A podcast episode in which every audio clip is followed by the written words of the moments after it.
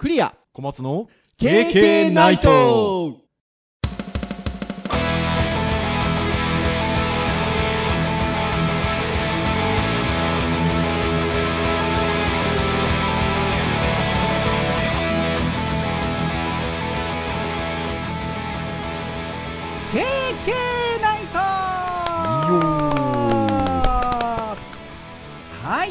ことで315回目の配信となります。お届けをいたしますのはクリアと。はい小松です。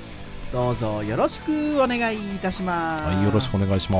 す。はいということで今日は9月最後の配信会ということでまあ無事に配信ができていれば9月30日聞いていただいている時には明けて10月になってるかもしれませんが。はい。はい、えー9月の最終、えー週ということでございまあ、前回314回だったわけですが、前回はアニバーサリー回ということで、えー6周年でございましたね。7年目に入ったっていうことですよ、じゃあ今回おーなんかちょっと響きが変わってきましたねねえ、変わってきますね。そして前回6周年のアニバーサリー会は、えー Facebook ライブで、まあ、生配信をしつつ収録をしたということで、はい。えー途中にね、あのコメントなんかもしつつ、はい、あの収録をさせていただきまして、まあ、当然ね、ライブであの聞いていただく場合ってどうなんでしょうね。普段の配信で聞いてるのと聞き比べると、あ、こんな言い間違ってんのねとかね。なんかこう、あ、アクシデント起こってんのねとかね。あったりしたんじゃなかろうかなと思いますが、まあ、あの、ライブ配信と、あの、実際の、あの、配信を聞き比べてくださった方なんかはね、日々のあの、小松先生の編集のご苦労がね、よーく分かった感じなんじゃないかなっていうふうにね、思う次第でございますよ。いやーまあ苦労というかちょっとこれは聞こえてほしくないなっていうところをこう なかったことに。そう綺麗になかったことになってましたね。はい。ってなところではございますがねやっぱりライブ配信するとあのコメントをいただけるので喋っていても楽しいですね。ああそうですね。ううん。んやっぱりこう2人であの聞いてくださってる方を想像しながら普段はお話をしているわけですけれどもあのもうあのリアルタイムでそこでコメントをくださったりとかあの6周年ということでおめでとうということでコメントいただいたりとかあのしましたのでやっぱりあのああいうのも楽しいなというところで。ですのでまあ今ねもうこういう環境下でオンラインで何事でもやるっていうのは割とねあの僕らだけじゃなくて受け手側の皆さんもだいぶ慣れてきてるのでなんかこういうねライブ配信も別にアニバーサリー会だけじゃなくてもなんかね機会があればやってみてもいいのかななんて思いましたよ僕なんかは。まあそうですね。全然いいと思います、はーい。そんな314回を経て、まあ、今回315回ということではございますが、はい、じゃあ今日何の話をしようかというところなんですけれども、えーまあ、前回フリートーク会だったので、えーまあ、再び私どもの、えーポッドキャスト、まあ、大きく3つのテーマをこう変わるがあるということでお話をしておりますが、えー言うても私ども教員ですので、えー教育に関するテーマ。そして、えーウェブデザインまあ、あの領域を専門としておりますので、ウェブに関するテーマでお話をしたり、あとはハードガジェットのお話が好きだったりするのでですね、えーハードガジェットについてお話をしたりということを順繰り順繰りで、えーしておりますが、今日は教育会なんですよね。はいまあ、教育会といっても、なんかその教育的な手法みたいな話をもちろんすることもありますが、まあ、何かそもそもの言葉についてトークしたりとかいろいろしているので、なんかね、教育会ってあれじゃないですか。結構リスナーさんの反応なんか見てても、あの、幅広く聞いていただけるというか、まあまあそうですね。ね、うん。うん、ウェブ会なんか、あの、割と場合によっては結構、あの、ウェブっていうところにちょっと専門性によった話をする場合もあるので、そうするとどうかなと思いますし、ハードガジェットに関してはね、ハードガジェットに興味が、その日に話すものに興味がなければひょっとしたらね、あれかもしれませんが。まあ時期にもね依存してますからね。そうですね。じゃあとは言いながらですよ、私たち、あの、面白おかしくお話をしようという意識をもとにお話をしておりますが、はいはい。えーまあ、そういう意味では教育会っていうのは割とこう幅広いテーマでお話ができるので、まあ、聞いてくださる方も聞きやすく聞いていただいてるんじゃないかなと思いますが、とは言いながらね、やっぱり私ども話す方からしますと、じゃあ教育会、何話すよ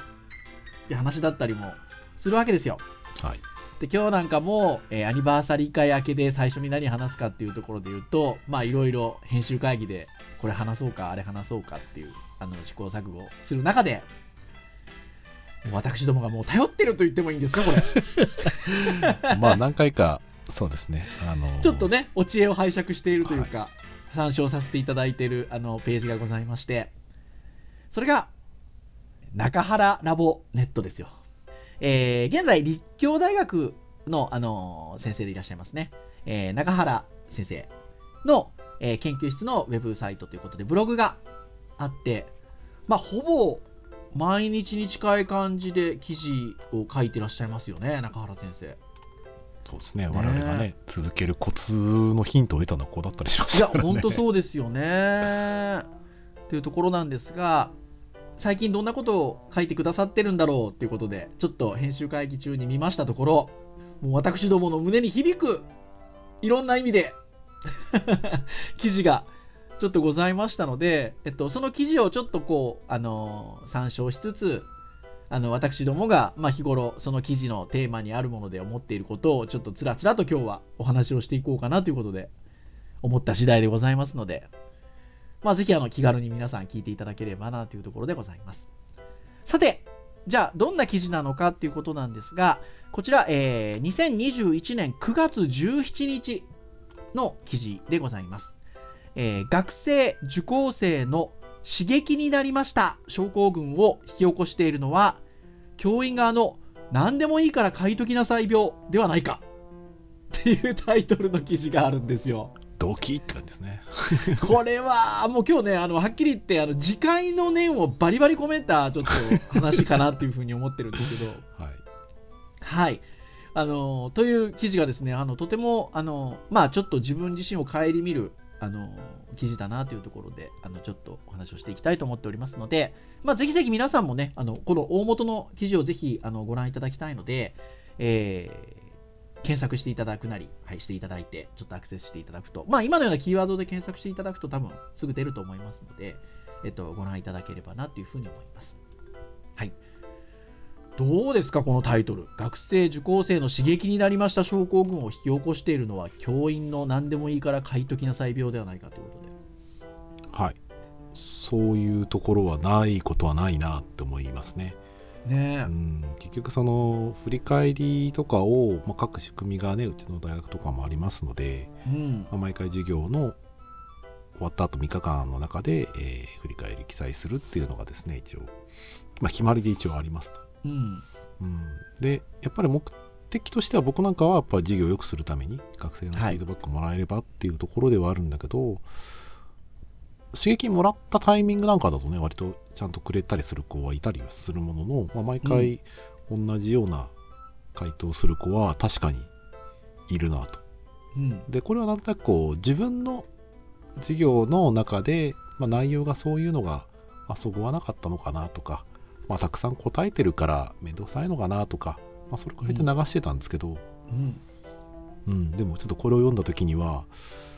うん、本当にこう学生と先生にとっていいことってこれじゃ良くないよなっていうのは、うん。なんか感じさせるタイトルだけでそれぐらいのパンチ力ありますね。いや、本当そうなんですよね。で、えっと、もともと、えっと、この記事、実は、えっと、その前段となる記事があのありまして、えっと、あなたの周囲では刺激になりました症候群やためになりました病が感染拡大していませんかっていう大元の記事がそもそもあるんですよ。で、えーそっちの記事で言うと、要は授業後に振り返りや感想などを求めることが多くなっていると。その時に、刺激になりました。ためになりました。気づきを得ました。学びになりました。っていうコメント、以上終わり。っていうのが多くないですか？っていう記事なんですよね。うん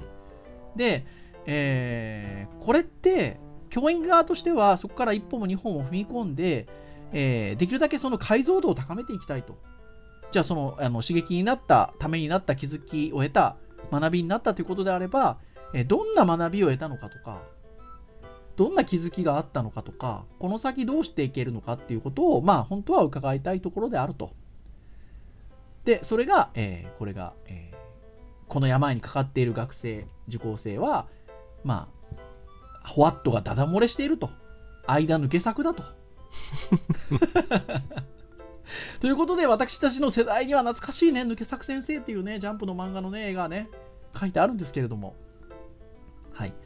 てなところで、まあ、思考停止になっている状態に陥ってますよね。ここをなんとかしないといけないですよねっていうのがもともと前段の記事なんですよ。はいはいはいはい。で、これは私たち授業やゼミを、まあ、やってる上においては、まあ、割と日頃から言ってる話で、今日もね、この、あの、ポッドキャストの収録をする際に、当然私ども本業先生ですから、あの、普段の話もするわけですよ、最初。こう、繋いだ後、時に。で、やっぱりあの、一緒にゼミをやったりする関係もあるので、えこれ多分聞いてくださってるゼミ生もいると思うんですけど、あの、どうかね、彼らなんていう話をするときに、当然、あの、うちの学校だとフィードバックシートっていう名前で、あの、まあ、いわかりやすい言い方すると、授業アンケートみたいなものを、まあ、意味合いとしてはちょっと違うんですけど、あの、書いてもらってるんですけど、やっぱあの、ゼミ生が書いてきてくれた、あの、フィードバックシートなんかもね、お互いにお話ちょっとしたり、収録前にしたりするんですけど、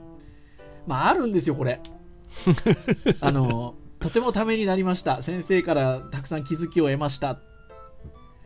これ毎回書いてくるけど大丈夫かなっていう話を まあ、することもあって、うん、することもあって、えーどうだろうねって話はよくするわけで、うん、なので、あのーってことは、まあ、日頃から言ってたりはするんですけど、あのそこに来てのこれですよ。今日のその 本題の記事ですよ。その刺激になりました症候群を引き起こしているのは、教員側の何でもいいから書いときなさい病ではないかっていううんことなんですよね。で、もうね、耳が痛いし、しでもこれ真摯に受け止めないといけないんですけど、えーまあ、刺激になりました症候群、ためになりました病、気づきを得ました症候群、学びになりました病、またその亜種もありますよ。学ばせていただきました病。目、鱗でした症候群。はいはいはいもうこれらは学習者の問題であることもまた事実ですが、ここから太字ですよ。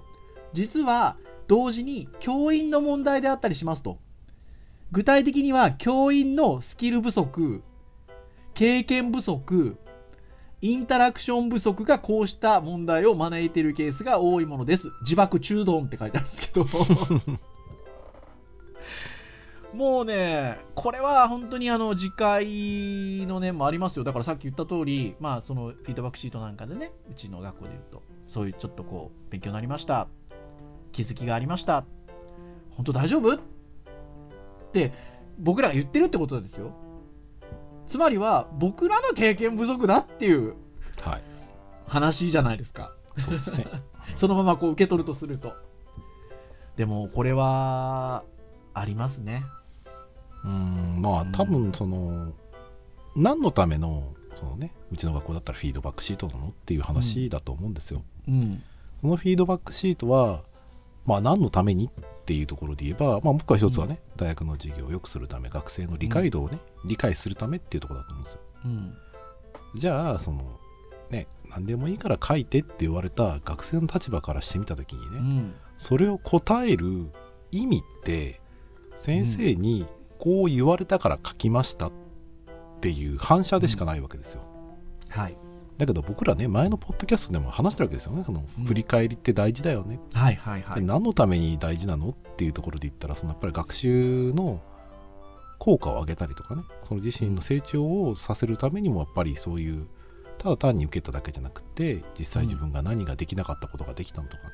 何が理解できたのかっていう認識することってすごく実は振り返りって大事でいい効果があるよね。はい。それ分かってるはずなんですよ。うん。でそれを学生にやってもらうことで学生が成長するのが本来僕らの目的なはずなんですよ。うん。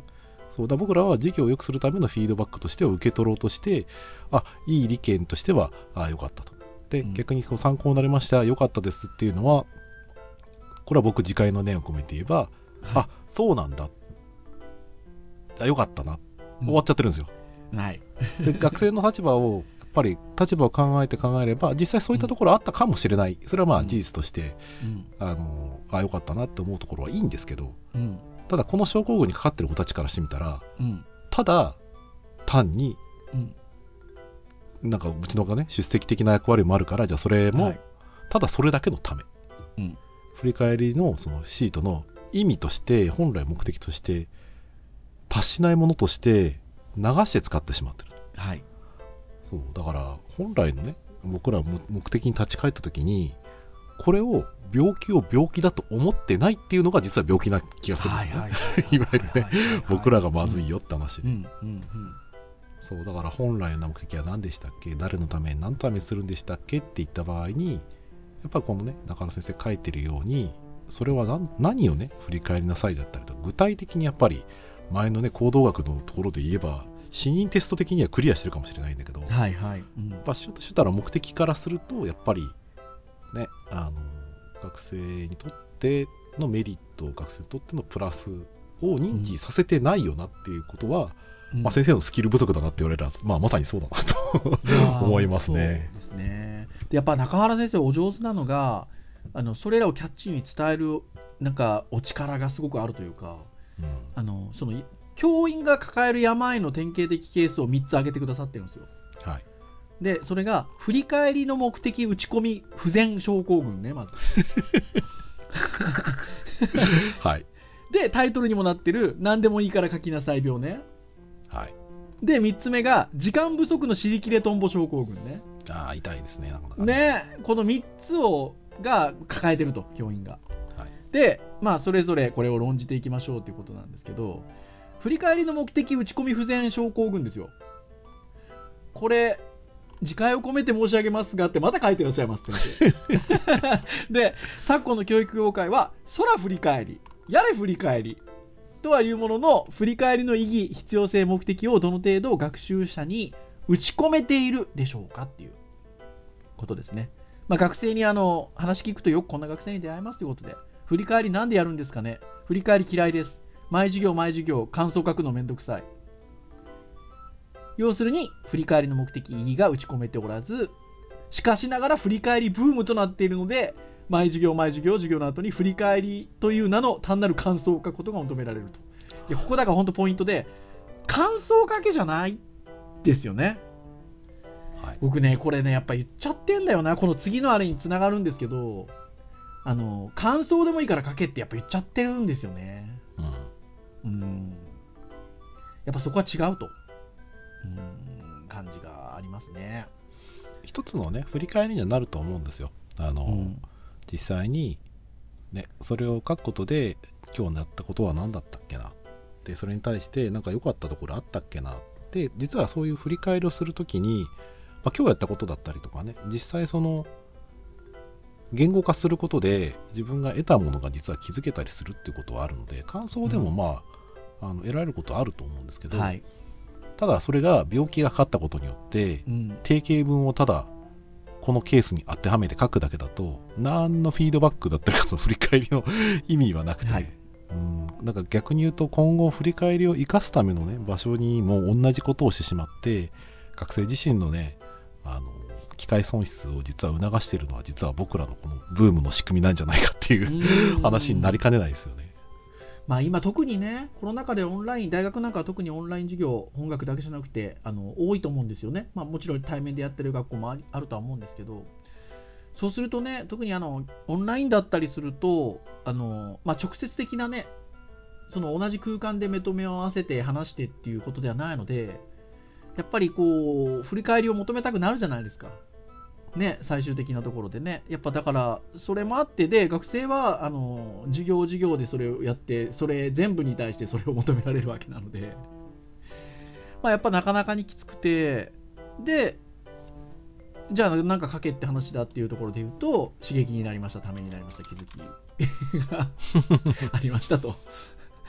いうことにまあなってくると。なので、そのなんで書くのかっていうことを、まあ、どれくらい説明なさってますかっていうことを、まあ、書いてらっしゃって、まあね、やっぱ文章の進め方が中原先生お上手で、シャバの多くの物事は、まあシャバですよ。もう世の中の多くの物事ってことですよ。えー下記の4つが相手に伝わらないと相手はなかなか動かないと。Why do? なんでやるの ?Why now? なぜ今まあ、ここにカッコで直訳書いてある、直訳っていうか訳が書いてあるんですけど、役ですなんでこのクソがしいのに今なの？クソ忙しいのにね。クソがクソ忙しいのにですよ。で、Why me? なぜ私がやんの？で、Why、えー What's merit? どんなメリットがあるの？で、この4つが伝わってないと、やっぱり相手はなかなか動かないと。まあ、著名人がやれって言ったから、誰々が大事って言ったから、誰々が重要だって言ったから、もう学生とか受講生にとっては、そんな著名人とか誰々っていうのはもう全く関係がないと。なぜ振り返るのかっていうのが大事かっていうことを伝えないといけないのは教員一人一人の言葉ですと。胸が痛い。ね、まあ、やることで、あのー理解ができることであれば、なしじゃないと思うんですけど、つべこべ言わずやれって多分そういうことだと思うんで。はい。ただ、この場合はちゃんと言わないといけないと思うんですよ。うん、うん。うん。これな、面白いというか、この文章面白いなと思うのは、結局今、こういうね、コロナ禍のご時世じゃないですか。はい。で、そういうのがね、コロナ禍のコロナのウイルスが蔓延してますよねっていう、僕は非常にかかってるような感じがしていて。あいや、そうだと思いますよう。んでそういう意味だと僕ら学生も先生もかかっているくせに無症状なんだなっていう。うわあ、うまい！感じがね。なんか？もう、もう終わりましょうか、今日。お後がよろしいようでって。そう。でそれでそのまま無症状なものがそのまままたね他の人に蔓延しちゃってそれが当たり前になっちゃってるわけですようん。ね逆にコロナよりも悪いのはコロナはそういう意味だと重症者がね出てくる話になるわけですけどあこれは重症者が出てこないわけですよないんですよね。本当そうですよね。まあ、お互いにだと思うんですけど、うん学生側のね、もともとのテーマになってるほにゃらら病もそうですし、今今日話してる教員側のほにゃらら病もそうですけど、本当ね、重症者じゃないですからね。と気がついてなかったんですよ映ってるとかねあとはそういうふうなそうですようんね。みんながそういうふうな病気になってるっていうそれか、うん書いてくれたらあその症状出てんなっていういやいや、本当そうですよ、そうですよ。うん濃厚接触ですよもねえ、いや、本当おっしゃる通りですよ。でね、2つ目の、まあ、タイトルにもなってる何でもいいから書いときなさい病っていうのは、まあ、一言で言えば雑な振り返りインタラクション、インストラクションということで。これは、ちょっと、まあ、ちょっとやってしまいがちかな、特に。さっきもね、私ちらっと言いましたけど、感想でもいいので、あのちょっと、まあ、僕はそのやっぱり学生とのコミュニケーションツールとしてと考えているってことは常々言っていて、で、あの、ちゃんとあれなんですよ、あの、時間を取って次の回の時の冒頭に、あの、そのフィードバックシートでもらった言葉をあのスライドに入れてあの共有したりはしてるんですけど、あのまあね、まあとはいえ、あのまあ例えばその感想ぶ特に問題なければ特に問題ないでもういいので書いといてねっていう言い方をするときがやっぱ自分はあって、うん、なんかそこってこれにかかってるなっていう感じはちょっとしましたね。まあ多分複数の病気がある中で多分それやることで、あの一応病気をクリアしてるのもあると思うんですよ。うん。ただこれを読んだ時にいかんな複数の病気の中で1個しかケアしてないなみたいな感じがやっぱり感じてしまうのでしまいますよね。でこれやっぱり今自分で言っといて難しいなと思ったのがうんこの病気ってその自分たちが頑張れば治るのかっていうとうん自分たちが頑張ったとしても他のところで同じような体験をしてしまったらこっちはそうなっちゃうよな他でそうなんですよね。そういう風にしてきた人たちがまあじゃあ感想を書くかっていうので毎回毎回同じ定型文をペペッと貼っていったらうん。やっぱ同じことになっちゃうんですよね。で逆に言うとうん。僕らもそれをやってしまってるから他のところでそれをやられてるっていう、まあ、僕ら自身も感染源なところでもあり、うん。うん。だから本当にこの振り返りの意味をねあのうん。やるんだったら全体的にそれを把握した上で問題として提起して 本当はみんなでやんないといけないんだけどまあ足並み揃わないですよね多分ね。うん。難しいですよね、うんこれでそのこれをじゃあどうやってあの防止をしていくかっていうことを書いてくださってるんですけどおはい。あのさっきのもともとの方ですね。あのあなたのまで刺激になりました病が流行ってませんかっていう方であの何をどう考えてどんな意味があってこれからどうしていきたいかをあの解像度を高めていきたいって話がそっちにあって。はい。で要はそれを聞きたいわけですよ。でその時にあのワークシートなどで問いを小さく区切っていくことも一形ですと。はいはいはいはい。だから例えばここで言うと、えっと、今日のセミナーって書き方してますけど、まあ、僕らの授業で置き換えると、えっと、まず問い1今日の授業の何の情報を得られたかと。まずその授業から。うん。で、また区切るわけですね、問いを。で、ちっちゃく区切って、じゃあ2番目。それが、あなた自身はそれに対して何を考えましたか？って聞いて、で、また問いを切って、じゃあそれが自分自身にとって、どんな、何の意味があったか、どんな意味があったか。で、もう一つ4。で、これから何を考え、それに何をしていきたいかっていう、ここの4つを、まあ、細かく刻んで考えてもらうっていうことをしていくといいですよと。これでもね、また、これね、本当いい、面白そうなんですよねって思うんですけど、ただし、これを毎回やると、マンネリ化して、漏れなく嫌われます。わかるな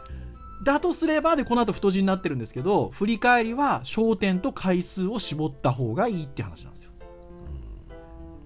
まあ、大から毎回やるべきなのかって話なんですよね。これまた難しいところで、だからうちの、その、学校の仕組み的なところで言うと、特に今コロナ禍っていうこともあるので、普段であればカードをピッてやるんですよね、教室の前でね。はいなんですけど、今はまあちょっとオンライン授業が多いので、えっと、このフィードバックシートがまあ一つその P と同じような役割を担ってるんですよね。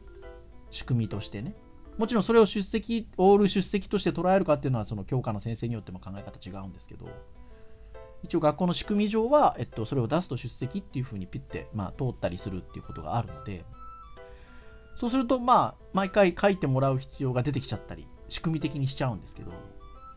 じゃあ本来のじゃあそのフィードバックシートはフィードバックシートですから、っていうことを考えると、今みたいなことを考えたら、じゃあ毎回必要なのかっていう話もあるわけですよね。うんうん。そうですねうん。まあなんでね一応その夏休み中とかにねゼミ生に卒業制作の進捗をね毎週、えーこの曜日のこの日にあのうん書いてくださいってことを、まあ今も続けてはいるんですけどうん。で一応その時にはあの具体的な例を必ず載せていてでそれをあの元に書きなさいっていうふうにはしてはいるのでうん。で一応目的とかも最初にちゃんと話してるしまあだそういう意味だとあれですねうちの学校の仕組み上でいうとフィードバックシートに関してはもう毎回やるものってなってる時点で、まあ、多分焦点は定まらないですよね、はい。うん、だからもしこういうことをきちんと真剣に考えるんであれば、うん。まあ、もちろんその毎回やるのは毎回やるメリットとして使えればいいんだけど多分学生のメリットを感じないような使い方が今そうなっちゃうと思うので、もし振り返りをちょっと学生に生かすんであればもうそれとは別にうん。回数を減らしてうん。焦点を当てて、うん。このね答えとして何でもいいよっていう答えにならないような説問をちゃんと解像度をね高くして説問してあげることで我々は振り返りを促せると、まあ、ちょっと面倒くさいかもしれないけど、うんもう書いてあります。だから振り返りを求めるときは、一歩踏み込んで具体的に具体的に問うと。具体的に具体的にって2回言ってますからね。うん、だそういう意味だときちんと課題化してあげた方がいいかもしれないですねこの件はね、うんあんまり課題重く捉えられても困るんでまあ時間制限つけるぐらいな気持ちでうん この時間で書いてくださいっていう形でやるぐらいがいいかもしれないですね。3歩前に進んで一歩振り返るくらいがちょうどいいんじゃないかと。水前寺清子さんもそう言ってたでしょってことでございますよ。3歩進んで2歩下がるね。はい。でね、この後にね、あの、何でもいいから書きなさい病の変異種に、ズームのブレイクアウトルームでのカメラオフ沈黙5分の地獄のブレイクアウトルーム病がありますってありますけど、これはやったことはないけど、場合によってはあるかもしれないですよね。ああのブレイクアウトルームを使うことは僕はあるんですけど、うん。あのちゃんとテーマを与えてお話ししてきてねっていうので、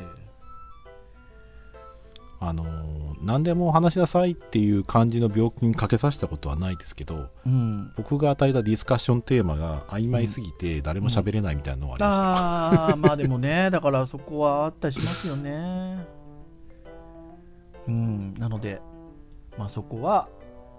君たちが悪いわけでもありません。ズームが悪いわけでもありません。次回を込めて申し上げますがそれは教える側のスキル経験値が低いのですと書いてありますいや本当にねちょっとあのしっかりね、頭に置いておかないといけないですね。で、あの、はい最後の病、時間不足の尻切れトンボ症候群ですということで、これ編集会議で小松先生と僕も、あの、ああ、これ時々やっちゃうかもなって話をした